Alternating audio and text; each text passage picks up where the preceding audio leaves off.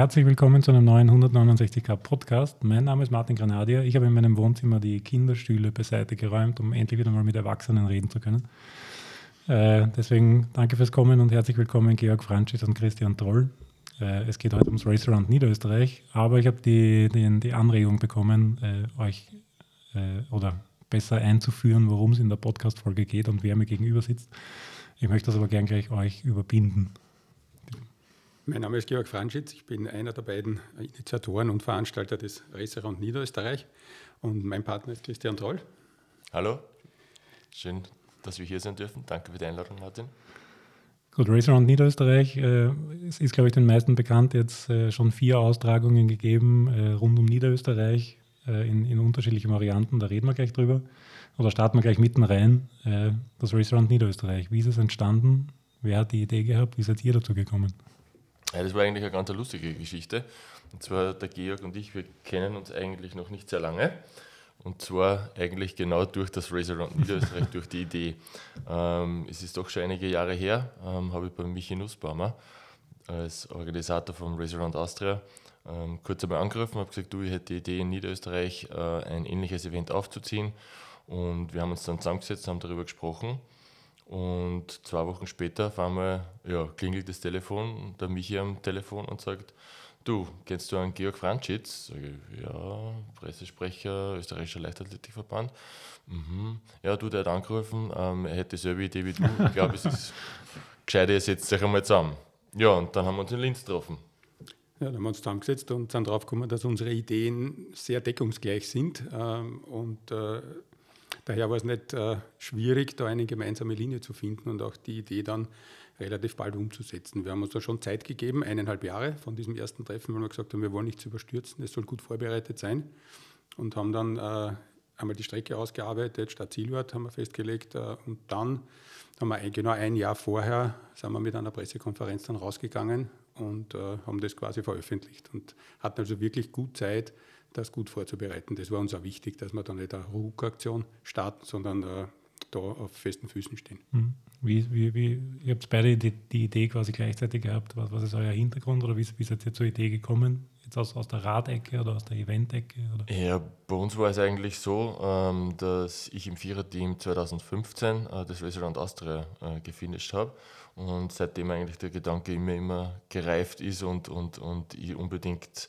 ja, dieses unglaubliche Erlebnis, das, das, das, das, das Gefühl, da glaube ich, brauche ich dir nichts erzählen und den Leuten, die das Restaurant Austria schon mal gefinisht haben, ähm, das wollte ich einfach weitergeben. Ja? Und, und als Niederösterreicher, als gebürtiger Niederösterreicher war das natürlich der Anlass. Und beim Georg war es ja ähnlich, der ja ein paar Jahre zuvor das Rennen bestritten hat. Ich bin das Restaurant Austria im Zweierteam gefahren 2011, war mehrfach als Betreuer oder Teamchef dabei und äh, da ich auch Niederösterreicher bin, war das auch so warum nicht einmal nur um das Heimatbundesland das zu machen? Und äh, ja, äh, Gott sei Dank habe ich da mit Christian einen Partner gefunden, mit dem das geht und bin jetzt draufgekommen, auch im Laufe der Jahre alleine hätte ich es eh nicht. Das stimmt. Das Ganze, aber ich glaube, zu zweit ergänzen wir uns ganz gut und können uns die Aufgaben gut aufteilen und äh, haben, haben das, glaube ich, ganz gut im Griff. Gut, damit, damit ist quasi auch schon die nächste Frage beantwortet, nämlich die nach dem Start- und Zielort weiterer das jetzt nicht, äh, nicht unbedingt als Radsport-Mekka vielleicht bekannt ist oder als, als zentralster Ort Österreichs, ohne das jetzt irgendwie böse zu meinen natürlich. Ich nehme mal an, äh, entweder ihr beide oder einer, einer von euch kommt dann aus Weitra. Ja, genau so ist es. Also ähm, Weitra ist fünf Kilometer von dem Ort entfernt, wo ich aufgewachsen bin. Und ja, wir haben am Anfang schon die Diskussion gehabt, äh, wo starten wir das Rennen. Es war aber eigentlich ziemlich rasch klar, vielleicht kommen wir später dann auf die Strecke zu sprechen, aber es war ziemlich rasch klar, dass man das mit weiterer, ähm, wenn die dafür brennen, ähm, dass das ein geeigneter Start- und Zielort mit ja, Geschichte, Historie ist und Braustadt. Die älteste Braustadt Österreichs ist und ja, wie der Herr Bürgermeister schon mal angemerkt hat, es steckt ja auch im Wort Weitradl vorn, das Wort Weitra drinnen. Ah, der ist natürlich gut, ja. Aber das war nicht der Bezug. Ja, ich habe dann aber, ein, ich hatte zuerst St. Pölten, äh, als Landeshauptstadt, äh, so die Idee, das zu machen. Da wäre die Strecke auch zu lang geworden und äh, außerdem bin ich auch im Waldviertel aufgewachsen, ein paar Kilometer nördlich von Weitra. Und äh, den Kompromiss haben wir so gefunden, also der Startort dort, wo der Chris aufgewachsen ist und äh, die Strecke führt, daher, führt dafür durch meinen okay. äh, Heimatort, durch Willings. Ganz kleiner Ort, so nach 25 Kilometer geht es dann durch. Also wenn sich die Leute fragen, warum äh, die Racer Round Niederösterreich-Strecke mit der Racer Round Austria-Strecke vor allem am Anfang nicht ident ist, dann ist das aus dem Grund, weil wir vorher in seinem Geburtsort sozusagen oder in dem Ort so aufgewachsen sind. Äh, zu dem Thema, wo du gesagt hast, ihr seid dann quasi an die Öffentlichkeit gegangen. Es gab dann ja auch diese Pilotfahrt mit Michael Strasser, glaube ich. Ähm, das war auch meine Frage, also natürlich medienwirksam und, und, gut inszeniert, kann ich mich noch erinnern damals. Äh, das, das, war auf jeden Fall was, wo man, auch, auch wenn man nicht im Thema drinnen war, hat das mal Aufmerksamkeit erregt, weil da, aha, der fahrt wer, den man kennt und der gut ist, äh, der, der, probiert da was aus, das muss quasi dann mal was Interessantes sein. Wobei jetzt im, im Nachhinein betrachtet, der Michael Strasser, gibt es da einen Bezug dazu, weil das ist ja an sich nicht das äh, ureigenste Format. ja, der Bezug, es hat sich einfach sehr gut ergeben. Ähm, der Michi Strasser war damals ähm, gerade ähm, in Vorbereitung auf das äh, Rennen durch Nord- und Südamerika. Mhm. Und ja, der hat sich eigentlich eine Trainingsfahrt hat er eigentlich benötigt ähm, für die ganze Sache. Und wir haben das nachher auf zwei Tage aufgeteilt: 300 Kilometer und 300 Kilometer. Und das war eine super Vorbereitung für ihn. Außerdem ist er Niederösterreicher, also hat das wunderbar gepasst. Äh, damit konnten wir auch die zwei Pressekonferenzen verbinden war Interesse beim ORF vorhanden und äh, ich glaube, das hat für alle einen Bonus gebracht. Okay, jetzt, äh, jetzt ist das Ganze natürlich kein, kein neues Rennen mehr, sondern ich, ich habe schon gesagt, viermal war es jetzt schon. Oder geht jetzt in die vierte? Nein, nächstes Jahr in die fünfte, so richtig. Ähm, was, was, was, was habt ihr erlebt in den letzten vier Jahren? Äh, es, es war ein, ein Seuchenjahr unter Anführungszeichen dabei, äh, in dem Sinn, dass man einmal den Termin verlegen hat müssen äh, vom Frühjahr in den Herbst. Es ist ja grundsätzlich die Geschichte, wenn wir schon über den Termin reden, die, der, der, Termin ist ja recht früh, also ich glaube Anfang Mai immer herum, beziehungsweise einmal war sogar Ende April, wenn ich mich richtig erinnere, äh, was vielen vielleicht auch ein bisschen zu früh ist. Äh, ist der absichtlich gewählt? Ergibt sich der aus anderen äh, Vorgaben oder Rahmenbedingungen? Ist, ist das bewusst so dorthin gelegt? Ja, wir haben uns zuerst einmal den Kalender angeschaut, den österreichischen Ultrakalender. Und äh, der fängt ja quasi im Sommer an, also im Juli mit den 24-Stunden-Rennen Kirchen. Dann äh, setzen sie sich fort, dann kommt das Restaurant Austria, dann noch ein 24-Stunden-Rennen. Das heißt, von Juli bis September war der Kalender eh belegt, in Wahrheit. Da, das heißt, äh, wir wollten aber da einen Abstand auch schaffen zudem. Daher haben wir den Termin Anfang Mai gewählt. Am Anfang, wir sind mittlerweile auch ein bisschen in den Ende Mai, Mitte Ende Mai gerutscht damit eben die Vorbereitungszeit ein bisschen länger wird. Aber wir haben auch von vielen Teilnehmern gehört, dass der Termin doch sehr gut ist, weil es eine Motivation fürs Wintertraining mhm. ist und äh, jetzt viel mehr äh, zielgerichteter trainiert wird im Winter und dadurch das Jahr besser ausgefüllt ist für die Radfahrer, weil sonst haben sie halt doch relativ lang warten müssen, haben vielleicht ein, zwei Marathons im Frühjahr bestritten, aber für das erste Ultrarennen in Österreich war es halt doch äh, sehr spät. Und mhm. dadurch ist der Termin durchaus äh, gut angenommen worden.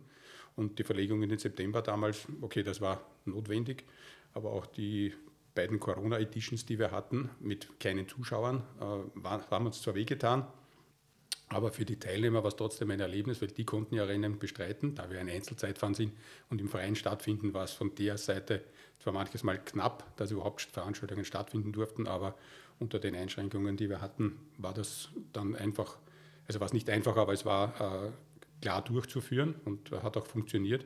Und für die Teilnehmer war es gerade in der Zeit, wo es eben wenig andere Veranstaltungen gab, ein Highlight, das sie hatten und sie haben sich darauf gefreut und es war schön, dass man da was machen konnte. Da waren, da waren die Veran solche Veranstaltungsformate auf jeden Fall im Vorteil. Definitiv. Ja, es war, man muss ganz ehrlich dazu sagen, es war eigentlich bis zum Schluss ähm, und es war auch heuer noch also Zitterpartie. Ja, schauen wir mal, wie es nächstes Jahr wird.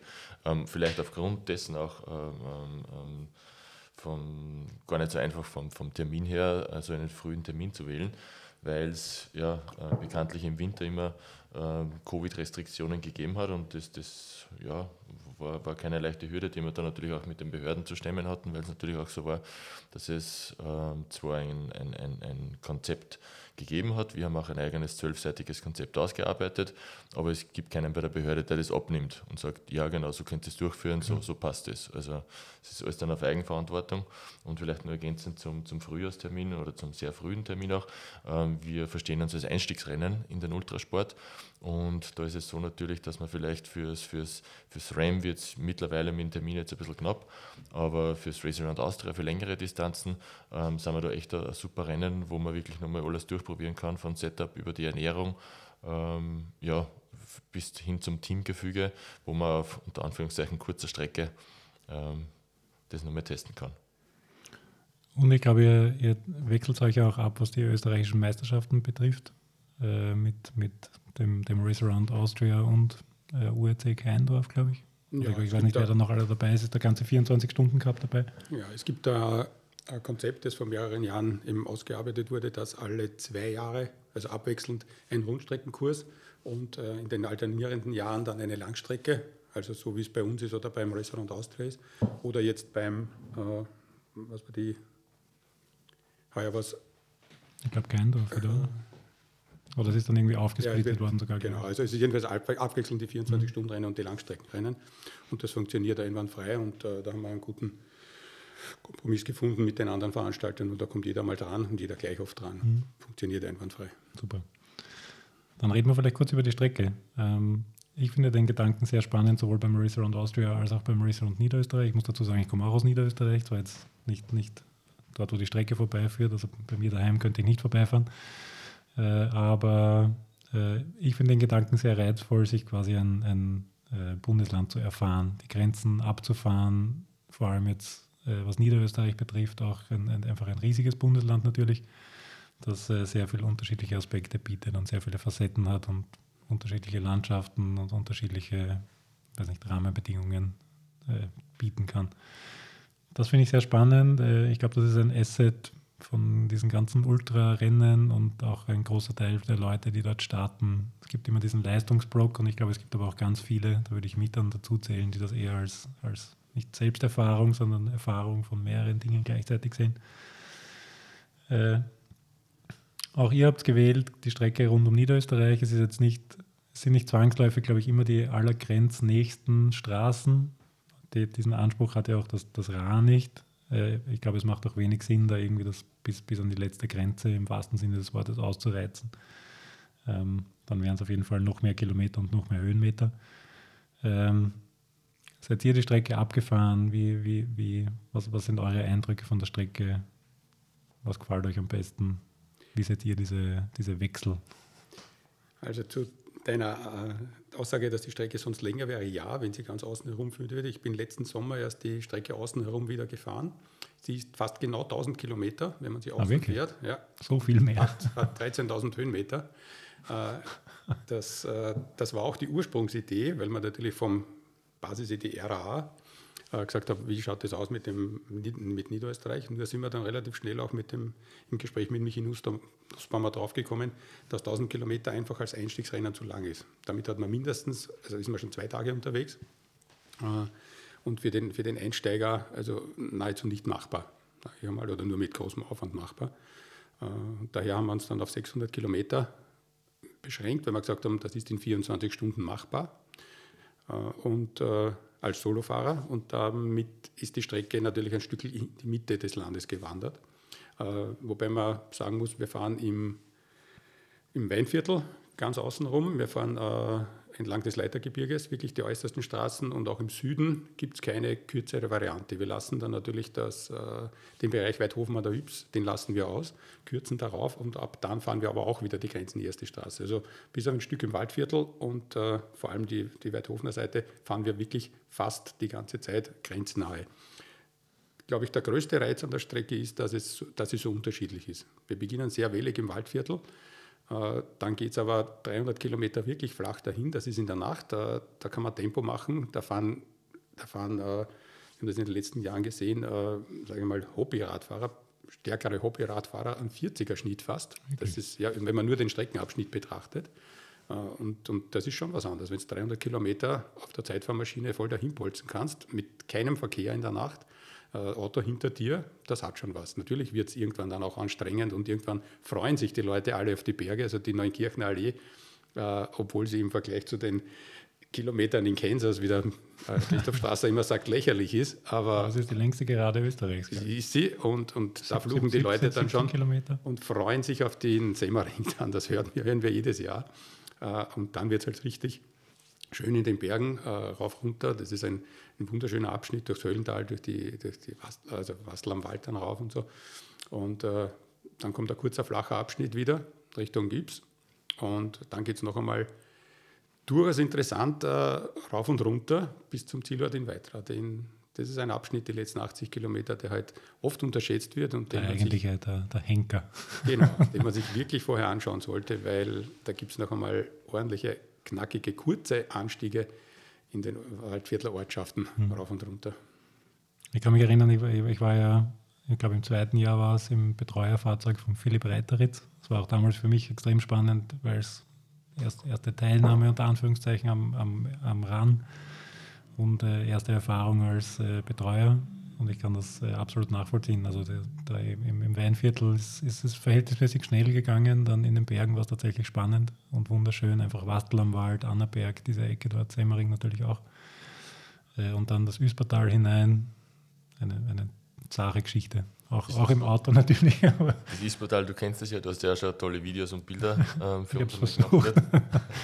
Sehr oft kommt interessanterweise natürlich die Frage, warum wir im Uhrzeigersinn fahren und nicht gegen den Uhrzeigersinn, weil die Berge am Schluss doch nur ziemlich anstrengend sind.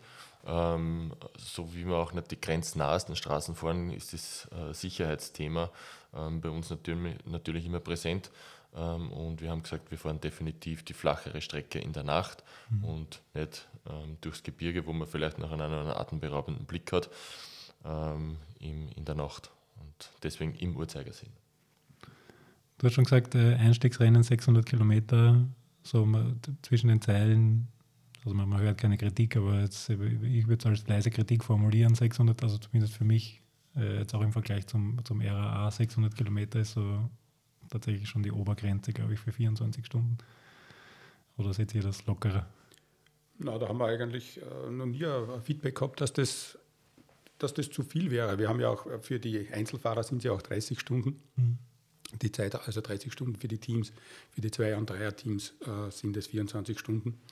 Und äh, da haben wir, das funktioniert. Also 30 Stunden, die wir dann haben, sind, äh, ist ein 20er Schnitt selbst wenn man die Pausen dazu rechnet. Also wir haben noch nie Teilnehmer gehabt, die jetzt mit dem Zeitlimit da wirklich ein Problem hatten. Ähm, Wenn du 600 Kilometer fahren kannst oder glaubst, du kannst das fahren, dann schaffst du es auch in einem 20er Schnitt. Also viel langsamer, glaube ich, will man sich ja gar nicht mehr fortbewegen, äh, wenn man bei so einem Rennen mitfährt. Und, äh, und Einstieg nicht nur für die Ultrafahrer, darum haben wir ja auch die Staffeln, vor allem auch die mhm. Dreierstaffel, weil da sind wir bei 200 Kilometer durchschnittlich jetzt pro, pro, pro Teamfahrer und äh, da kommt man vom Radmarathon, sage ich einmal, schon sehr schnell hin. 130, 140 Kilometer Radmarathon fahren so viele oder sind so viele gefahren.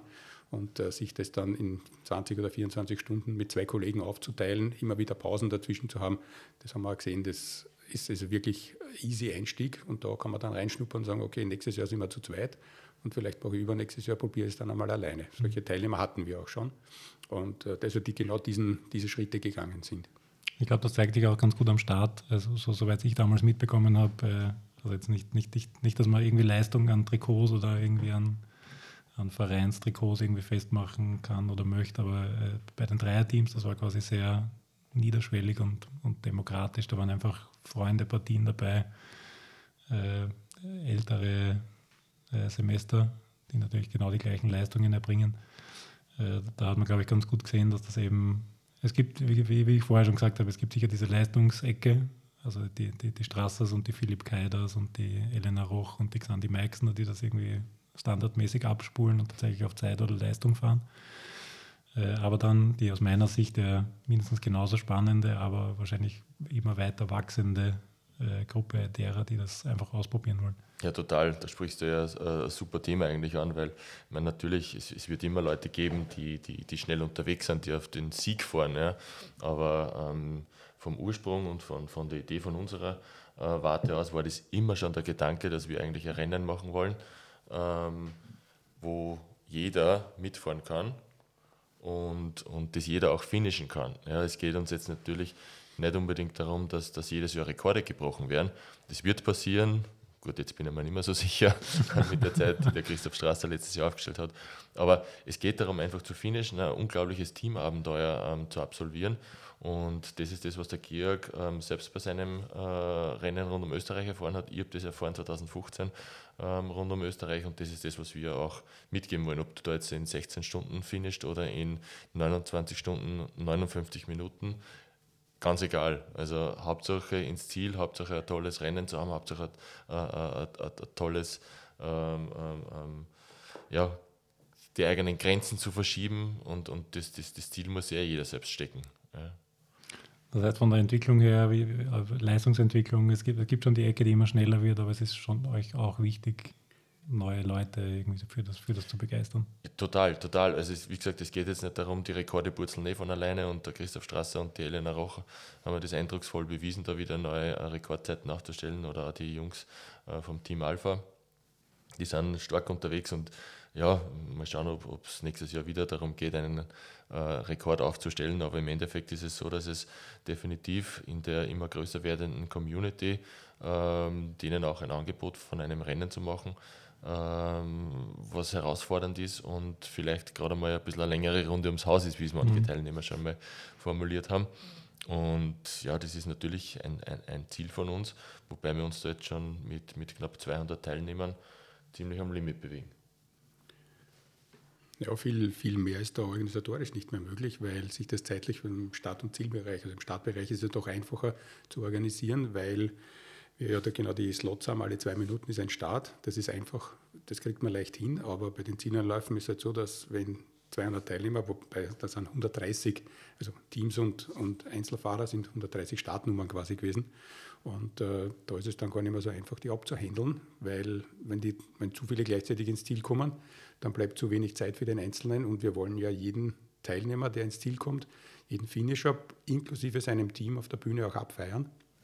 Der soll seine, wie der Chris immer sagt, Two Minutes of Fame haben auf der, auf der Bühne und äh, soll das wirklich für sich und für sein Team erleben können, äh, diesen, diesen schönen Moment. Und äh, wir haben Zuschauer rundherum, da ist was los, da spielt Musik, jeder kann sich seine Musik aussuchen, wenn er auf den ich Startplatz... sagen, man darf sich seinen Wunschsong auswählen. Genau, die spielt die Musik, wenn er auf den Startplatz fährt. Also das ist, wie uns alle bestätigen, Gänsehaut pur und um das geht es uns. Und wenn es zu viele werden, dann müssen wir uns echt was überlegen, äh, wie wir das, wie wir das dann weiter abhandeln können, organisatorisch. Das ist gar, gar nicht so einfach. Luxusprobleme. Ja, absolut. Nein, aber es ist wirklich so, wie der Gerger jetzt gesagt hat, natürlich. Also wir timen es natürlich auch so hin, dass wir, ähm, wenn wir den Christoph Straße als ersten fahren lassen würden um 16 Uhr, dann wäre er am Vormittag im Ziel. Ähm, Stunden später wären dann erst die, die nächsten im Ziel und so haben wir das Ganze so aufgestellt, dass äh, natürlich ähm, das Ganze, die ganzen Zielankünfte natürlich kompakter sind, ähm, was zu dem Problem dann eigentlich führt, dass wir dann teilweise in einer Stunde 15, 16 Ankünfte haben, okay. äh, was uns organisatorisch natürlich ja, vor, vor Herausforderungen stellt. Ja. Du hast vorher schon im, also im Vorgespräch kurz gesagt, äh, du, du, bist ein Fan von Statistik. Wie schaut es ungefähr aus mit äh, Aufteilung Solo, Zweier, Dreier Teams? Wir haben noch mehr Solofahrer, also das schaut gut aus. Auch in den letzten Jahren hat, hat die Zahl immer zugenommen äh, an Solofahrern. Die, die Zweierteams, mm, die Dreierteams, die Zweierteams stagnieren, haben jetzt stagniert. Die Dreierteams waren heuer wieder stark. Also da merkt man, dass äh, einige neue oder viele neue äh, in diese Szene hineindrängen. Ähm, es ist aber so, dass die, die Durchschnittszeiten auch immer schneller werden. Die Leute mm, die Radfahrer haben fast alle mittlerweile zwei Fahrräder, also eins für die Berge, die bergigen Abschnitte und eine Zeitfahrmaschine. Das äh, macht einfach die Zeiten schneller. Was aber nicht heißt, dass das ein, eine Bedingung ist. Um überhaupt nicht, überhaupt nicht. Es gibt genug, die nur mit einem Rad unterwegs sind, aber wir sehen, dass, da, äh, dass Teilnehmer, die wiederkommen, und die vergleichen sich ja nicht mit den Top-Zeiten, mit den Siegern, mit den Streckenrekorden, sondern die vergleichen sich ja mit ihrer eigenen Zeit der letzten Jahre. Und sie wollen schneller werden. Und da drehen sie dann halt an den Schrauben, die sie drehen können. Wenn sie zwei Fahrräder haben, Zeitfahrmaschine und ein normales Rad, na, dann werden sie auch beide verwenden, weil sie sehen, dass sie so in Summe schneller sind, dass sie da an der Fahrzeit noch was optimieren können. Und äh, da sieht man schon immer, wie die Leute tüfteln von einem Jahr zum anderen. Also auch, auch vom, vom Auto her, vom Setup, von den Betreuern her, von der Ernährung. Also es ist ein, ein, eine Spielwiese, wo die Leute auch viel lernen über das Ultrarennen, über sich selber, über ihren Zugang und über das, wie sie ihr eigenes Potenzial besser ausschöpfen können. Mir ist auch ganz, ganz wichtig, weil, weil ich vorher gesagt habe, ich war als Betreuer dabei und Christian, du gesagt hast, äh, das, das, das Erlebnis gemeinsam und was auch immer. Äh, an, an der Stelle auch, äh, falls, falls der eine oder die andere mal angeboten kriegt, als Betreuer bei sowas mitzufahren, bitte unbedingt machen. Also es, es geht nicht nur darum, dabei zu sein oder jemanden zu unterstützen, ähm, am Rad seine Leistung zu erbringen oder ihre Leistung. Äh, man lernt tatsächlich auch sehr viel über sich selbst. Ich weiß, auch wenn man nur, nur unter Anführungszeichen. Ich weiß, dass wir wieder nicht dort sind, da sind zum Fragen ähm, stellen, aber trotzdem eine Frage an dich. Ähm, mein Eindruck war es ähm, bei der Teilnahme, die ich selbst gehabt habe, dass die Betreuer eigentlich mehr gefordert waren als wir Radfahrer, weil wir einfach nur ja, am Rad links runter, rechts runter drücken haben müssen. Wie war es für dich als Betreuer? Also für, für mich war es total spannend. Äh, der, wie, wie, gesagt, der, der, Philipp hat recht, Gott sei Dank für uns recht gut gewusst, äh, was er kann und was er machen wird und machen will. Äh, von, von daher war da der Betreuungsaufwand äh, irgendwie recht überschaubar, im, im, im, also so ein Carefree-Paket. Und äh, ich habe mich äh, eigentlich darauf konzentrieren können, äh, am Anfang recht viel Fotos zu machen. Es hat großen Spaß gemacht und habe dann selber gemerkt, äh, wie, wie, man einfach reingezogen wird in das Ganze und, und einfach immer mehr Teil von diesem ganzen Projekt wird.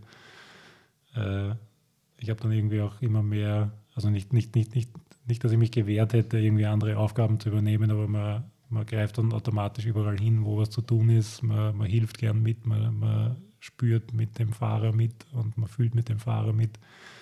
Man macht die schönen Seiten durch, man macht die schlechten Seiten durch. Ich bin irgendwann einmal einfach todmüde, nämlich, glaube ich, knapp vor dem Wastel am Wald irgendwo äh, einfach eingeschlafen im Auto. Am Wastel am Wald hat dann irgendwer gesagt, Trinkflaschen. Ich bin aufgewacht, habe zwei Trinkflaschen genommen, dem Philipp gegeben, mich ins Auto zurückgesetzt und habe in einer Sekunde wieder geschlafen. Also das war, und dann unten wieder aufgewacht, hinter das Steuer gesetzt und wieder hinter dem Philipp hergefahren. Den Christoph Strasser angerufen, ob er vielleicht irgendwie dem, dem äh, Philipp eine Botschaft schicken mag für die letzten Kilometer, weil er hat es dann zu schütten begonnen auch noch.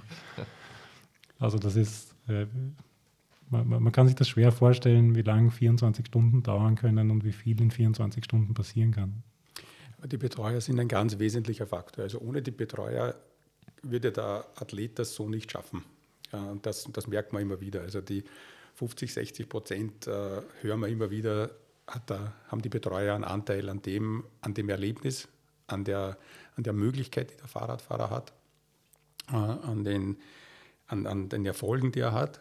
Und äh, das ist etwas, was man ein Leben lang nicht vergisst. Das schweißt auch zusammen. Also es gibt da, da entstehen Freundschaften fürs Leben bei diesen, bei diesen äh, gemeinsamen Absolvieren von so einem Rennen. Das, das darf man wirklich nicht unterschätzen, dass die Betreuer einen enormen Anteil haben den, den Radfahrer vorwärts zu bringen. Man muss ja dazu sagen, dass das Ganze natürlich schon äh, nicht erst beim Rennen beginnt, sondern schon viel, viel früher. Ähm, man beschäftigt sich mit der Strecke, mit der Ernährung, man macht Team-Meetings, ähm, sei es zu Corona mit, mit, mit Zoom virtuell oder man trifft sie. Also ich glaube, das fängt alles schon sehr viel früher an, um das Ganze durchzuplanen, was nimmt man ins Auto rein, bis man drauf kommt, das geht sich im Auto gar nicht aus und so weiter und so fort. Also, ähm, äh, mein wichtigster Punkt ist immer das, ähm, und jeder oder viele unterschätzen halt einfach immer, ähm, wie viele Geräte Strom brauchen. Mhm. Und die Stromversorgung ist da immer ganz, ganz, eine, ganz eine enge Geschichte. Na, also wie, wie, gesagt, noch einmal, also falls, falls irgendwer mal gefragt wird, ob er betreuen will oder mitfahren im Auto, bitte unbedingt Ja sagen. Zahlt sich auf jeden Fall aus. Äh, die 200 Starter sind jetzt quasi Maximum. Äh, gibt es jetzt schon, wir, wir sind jetzt im Herbst oder vor Jahreswechsel, äh, wir haben noch einige Monate bis zum Rennen, gibt es jetzt schon eine, eine, Tendenz, die absehbar ist, auch vor dem Hintergrund meiner, äh, ich arbeite an meiner Theorie, so ein bisschen, dass äh, der Radmarathon zunehmend irgendwie so ein bisschen in Schwierigkeiten kommen wird, vielleicht was zumindest Starterzahlen angeht. Ich glaube, da hat sich durch, durch Corona oder die letzten zwei, drei Jahre irgendwie sehr viel verändert. Äh, mein Eindruck ist aber, dass, sich die, dass die, die Ultra-Ecke da so ein, ein bisschen im Leo ist oder geschützt. Ist das euer Eindruck? Oder? Wir hatten doch relativ viele Anfragen jetzt schon in den, in den letzten Wochen, wann die äh, Anmeldung öffnet für nächstes Jahr. Also ich glaube, dass das Interesse doch noch durchaus da ist. Äh, ob es jetzt wirklich so viele sein werden wie in den letzten Jahren oder ob weiter eine Steigerung theoretisch möglich ist, äh, können wir jetzt noch nicht abschätzen. Aber ich denke durchaus, dass der, der Ultrabereich äh, für viele noch eine Herausforderung ist, die sie halt auf ihrer Bucketlist stehen haben. Äh, Radfahrern meine ich jetzt. Und äh, dadurch denke ich, es werden auch in den nächsten Jahren wieder neue Teilnehmer kommen, die, die das einmal ausprobieren wollen und die vielleicht auch hängen bleiben dann in der Szene. Also es ist definitiv so natürlich, dass ähm, seit Corona oder während Corona natürlich die, die Anmeldezahlen bei sehr vielen Events natürlich zurückgegangen sind, ähm, sei es bei Laufsportveranstaltungen, ähm, es jetzt die letzten Jahre dann nach Covid jetzt immer nur die Hälfte circa. Ähm, Im Triathlon-Bereich, äh, mit dem ich auch sehr äh, beschäftige, ist es so, dass wir ähm, ca. 70 Prozent ähm, vom Vor-Covid-Niveau hatten. Wir haben eigentlich in der Zeit jedes Mal einen Teilnehmerrekord gehabt. Irgendwann wird es natürlich so weit sein, dass der Teilnehmerrekord nicht mehr zu toppen ist. ähm, schauen wir mal, wie es sich entwickelt. Ich glaube ganz einfach, äh, was wir gezeigt haben in den zwei Covid-Jahren, ist, dass wir richtig Bock haben, das Rennen umzusetzen, dass wir das aus Leidenschaft machen und wir nichts unversucht lassen, das Rennen durchzuführen. Das hat man jetzt natürlich auch bei den äh, Teilnehmern gemerkt. Wir hatten im letzten Jahr, also bei der vierten Auflage, bei der ersten sozusagen Nicht-Corona-Auflage, ähm, wieder ähm, sehr viele Voranmeldungen, was unglaublich viel war. Mit dem haben wir nicht gerechnet. Äh, in den ersten drei, bei den ersten drei Austragungen war es immer so, dass sich die Leute doch noch relativ kurzfristig angemeldet haben. Ähm, unsere Theorie war da eigentlich, schauen wir mal, wie wir über den Winter kommen und wenn wir da gut umkommen, trainingstechnisch, dann melden wir uns an. Ähm, jetzt haben wir eigentlich ähm, vor, vor dem Jahreswechsel schon so viele Anmeldungen gehabt, weil, weil jeder irgendwie scheinbar gewusst hat, egal was passiert, ob Covid nur ein Thema ist oder nicht, ob, ob, ob mhm. die Strecke noch steht oder nicht, die, die, die ziehen das durch. Und da können wir uns schon getrost anmelden und brauchen uns nicht fürchten, dass wir da vielleicht irgendwie dann am Startgeld oder so irgendwas streiten mhm. müssen. Wobei unser Ziel ist nicht, da jeden, jedes Jahr einen Rekord aufzustellen. Also wenn es nächstes Jahr noch 150 oder 100 Teilnehmer sind, dann freuen wir uns genauso. Wie gesagt, dann haben wir wieder mehr Zeit für jeden Einzelnen. Bei diesen, bei diesen einzelnen Sportlerinnen und Sportlern sind, glaube ich, ganz viele dabei, die aus Niederösterreich kommen. Das ist auch zu beobachten bei diesen Rundrennen quasi, dass, dass äh, da irgendwie ein, ein, eine große Regionalität vorherrscht, glaube ich. Und eben so wie ihr auch bei euch daheim vorbeifahren wollt, äh, ganz viele bei sich daheim oder zumindest näherst möglich bei sich daheim vorbeifahren wollen. Ja, das ist total interessant natürlich. Wir äh, hinterfragen die, die, die Motive natürlich auch immer wieder. Und es sind äh, knapp die Hälfte sind aus Niederösterreich, beziehungsweise aus Ostösterreich sind äh, mehr als die Hälfte, natürlich mit Wien, Niederösterreich. Und da ist es definitiv so, dass halt viele sagen, ja, ich fahre die größere Runde ums Haus, die ich vorher schon erwähnt habe, oder in der Nähe von, von, meinem Elternhaus geht die Strecke vorbei und so weiter und so fort. Also das ist schon so, so, so eine Sache, wo jeder halt irgendwie hofft, dann auch natürlich die äh, Fans und Familie und Verwandte und Bekannte und Freunde natürlich auf der Strecke zu sehen. Habt ihr so Fanzonen? Das, das treibt, glaube ich, schon auch ein bisschen an, dass man da sagt, hey, wenn es sowas in Niederösterreich gibt, fahre ich mit.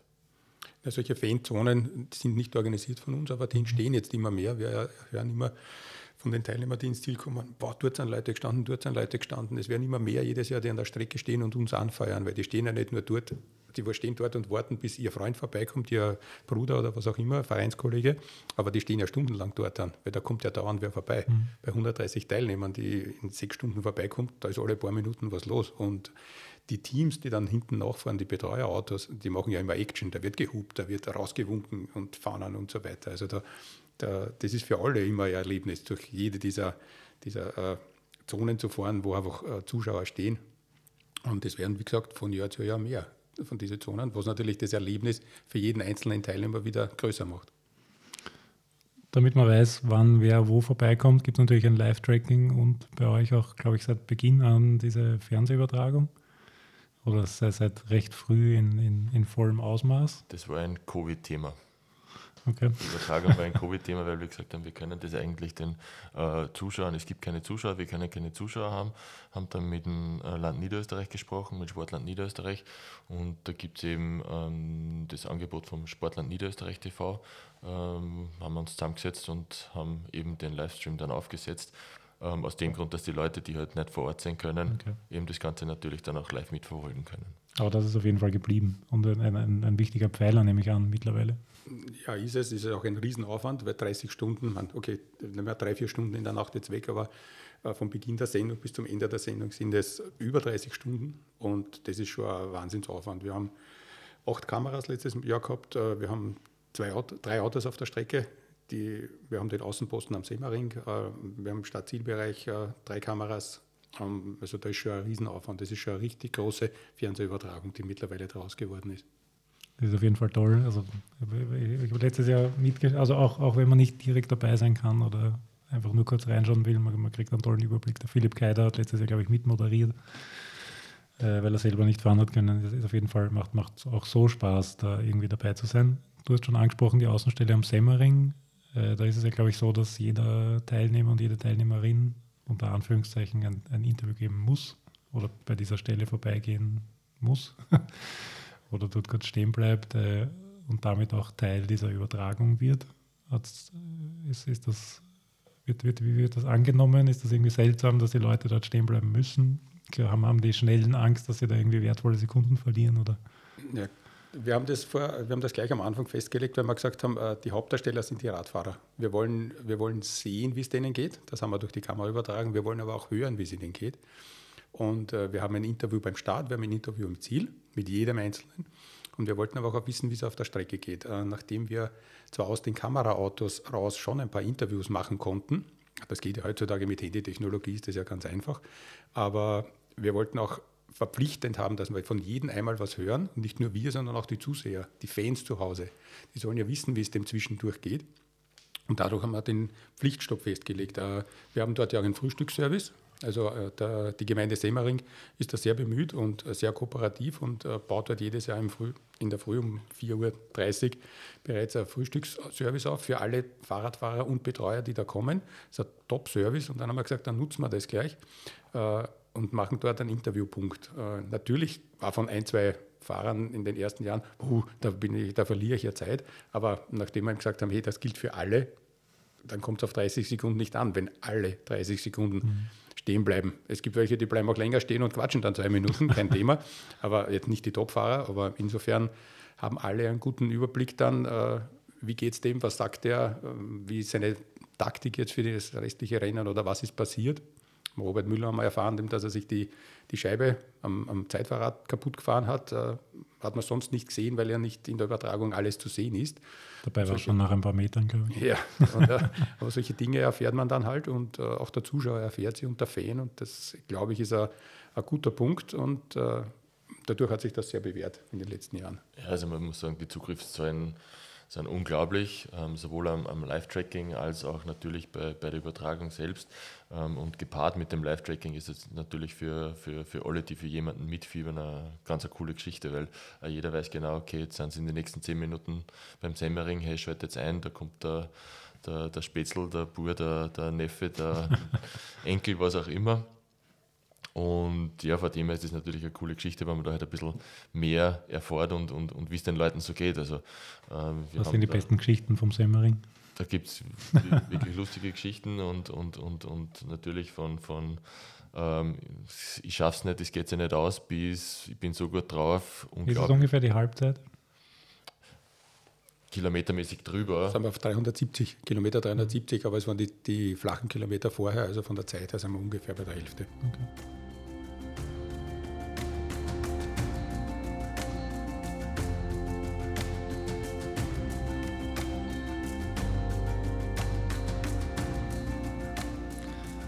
Äh, Niederösterreich. Wir haben gesagt, die Strecke geht um Niederösterreich. Wir haben sehr viele niederösterreichische Sportlerinnen und Sportler. Äh, Niederösterreich als Radland. Gibt da eine Unterstützung, ohne da jetzt großartig natürlich irgendwie Sponsoren, Werbung? Also, wir reden ja drüber, ist kein Problem, aber mir geht es jetzt nicht darum, den Sponsor irgendwie hervorzuheben, sondern äh, eher auf die, auf die Rahmenbedingungen einzugehen. Ja, finde es immer toll, wenn Veranstaltungen einfach Unterstützung kriegen von öffentlicher Seite. Ja, also man muss generell sagen, ähm, sei es die Gesundheitswelt, sei es die Raiffeisenkasse, Raiffeisenbank, ähm, die von Anfang an eigentlich dabei sind. Die Stadt Weiterer war schon immer von Anfang an Feuer und Flamme für das Projekt und natürlich haben wir mit dem äh, Sportland Niederösterreich auch einen tollen Partner, ähm, vor allem jetzt auch in Bezug auf die Umsetzung des Livestreams, also das, das passt schon ganz gut und, und das ist natürlich ein ganz wichtiger Punkt. Ähm, ohne die äh, könnte man das natürlich gar nicht durchführen, das Rennen. Und von dem her ja, ein großes Dankeschön an alle, die, und, äh, die uns da unterstützen. Ähm, selbst auch die ganzen regionalen Partner, die wir haben. Ähm, das ist ja äh, großartig, wie äh, die unsere Idee aufgenommen haben und wie sich das Ganze nachher eigentlich dadurch auch entwickeln hat können. Ja, es, ist, es ist immer so, wir haben einen Ansatz, wir wollen da qualitativ äh, natürlich ein, hochwertiges Rennen umsetzen und das geht dann nur mit, mit wirklich tollen und guten Partnern. Und ja, so eine Live-Übertragung kostet äh, eine Menge Kohle und ähm, wir sind bereit, das Geld natürlich gemeinsam mit Sportlern Niederösterreich in die Hand zu nehmen, ähm, um eben das Erlebnis ähm, noch greifbarer zu machen für alle, die da nicht dabei sind. Und von dem her ja, ein großes Dankeschön und echt super, dass das so funktioniert und wir hoffen, dass das auch die nächsten Jahre weiter so geht. Ja. Georg, du bist bekannterweise, oder hast du schon gesagt, auch beim Leichtathletikverband. Gibt's, äh, kannst du irgendwelche Vergleiche ziehen, Leichtathletik, Radsport, jetzt in Bezug auf Organisation?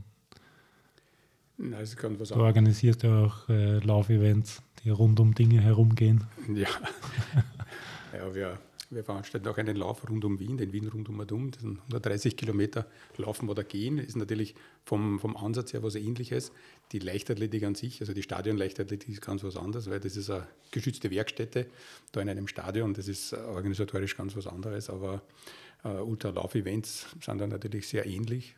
Ähm, wobei man natürlich da seltener im, im Straßenverkehr unterwegs ist, also im öffentlichen Verkehr und daher äh, auch kein Betreuerauto dahinter hat. Äh, das Betreuerauto dient ja auch der Sicherheit bei uns, das muss man dazu sagen. Also das ist ein ganz ein wichtiger Ansatz von Chris und von mir. Äh, um, weil wir immer gefragt werden, zum Beispiel unsupported Rennen, äh, ob es das bei uns einmal geben wird. Und wir haben uns da von Anfang an gesagt, nein, das wird es bei uns nicht geben, weil bei uns der Sicherheitsgedanke einfach an erster Stelle steht und das Fahrzeug, das hinter dem Fahrradfahrer ist, dient der Sicherheit. Es schirmt ihn ab von hinten. Äh, es ist da, wenn dem Fahrradfahrer was passiert, wenn er einschläft auf dem Rad, wenn er, wenn er stürzt. Äh, äh, es kann ihm jederzeit geholfen werden. Unsupported Rennen sind von der Leistung her natürlich Wahnsinn, sind noch einmal eine Stufe höher einzuschätzen. Das wissen wir auch. Wir wollen da, da niemandem was wegnehmen.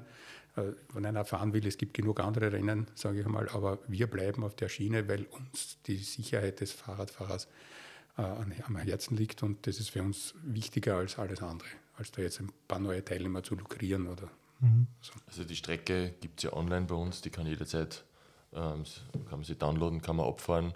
Ähm, ob es im Rennmodus sein muss, ist halt so unser großer Gedanke gewesen aus, aus, aus der Sicherheit heraus eher nicht. Ähm, wir wissen es, die Rennen, ähm, die unsupported Rennen boomen natürlich sehr stark. Du bist ja selbst auch schon bei welchen mitgefahren. Ähm, es hat natürlich einen Reiz, es ist natürlich äh, puristisch und eine ganz eine coole Sache. die Geschichten, die wir immer wieder hören und lesen, ja, ich glaube, es ist von unserer Warte her, so wie der Georg gesagt hat, der Sicherheitsgedanke der größere und wir haben schon ein, zwei schwerere Stürze gehabt, wo wir froh waren, dass eigentlich ein Begleitfahrzeug äh, mit dabei war. Und ich glaube, bei dem bleiben wir. Man steht sich eventtechnisch, glaube ich, auch nicht im Weg. Oder, oder ver verbaut sich nichts, wenn man jetzt. Also ja, also meine, wir, sind jetzt, wir, wir, sind jetzt supported, haben wir uns das angeschaut, waren wir heuer eines der größten, waren nicht sogar das größte weltweit. Mhm. Ähm, Rennen unsupported sind natürlich die Teilnehmerzahlen noch viel höher und ich glaube, das Potenzial ist natürlich sehr groß, ähm, aber ja, nicht auf Kosten der Sicherheit. Also das ist definitiv so, so, so ein Punkt. Ja. Dann sind wir schon mitten in der Frage drinnen, die, die ich da mal so hingeschrieben habe, wohin geht das Rennen? Wir haben jetzt gesagt, äh, Teilnehmerinnenzahlen eher, eher schon nicht am Anschlag, aber im, im, am oberen Ende. Strecke funktioniert gut, unsupported eher keine Option oder keine Option. Da gibt es eine lustige Geschichte. Und zwar ähm, haben uns wir, im, bevor wir die erste Austragung gehabt haben, haben wir sich natürlich auch Gedanken gemacht, natürlich einen Kostenplan aufgestellt für die nächsten Jahre, äh, wie wir das Ganze umsetzen. Und wir waren beide der Meinung, ähm, okay, jetzt machen wir es das erste Jahr mal, das zweite Jahr verbessert man es dann, das, was wir im ersten Jahr gemacht haben, das dritte Jahr verbessert man das, was wir im zweiten Jahr gemacht haben und so weiter und so fort. Und ähm, ich glaube, nach der ersten oder nach der zweiten Covid-Veranstaltung ist der Georg dann zu mir hergekommen und hat gesagt, also der Plan ist nicht aufgegangen, es ist eigentlich jedes Mal ein ganz anderes Rennen von Jahr zu Jahr. Hat verschiedene Gründe. Einerseits natürlich Covid, was uns da einen Strich durch die Rechnung gemacht hat, dass wir da aufbauen können auf das, was wir schon gehabt haben.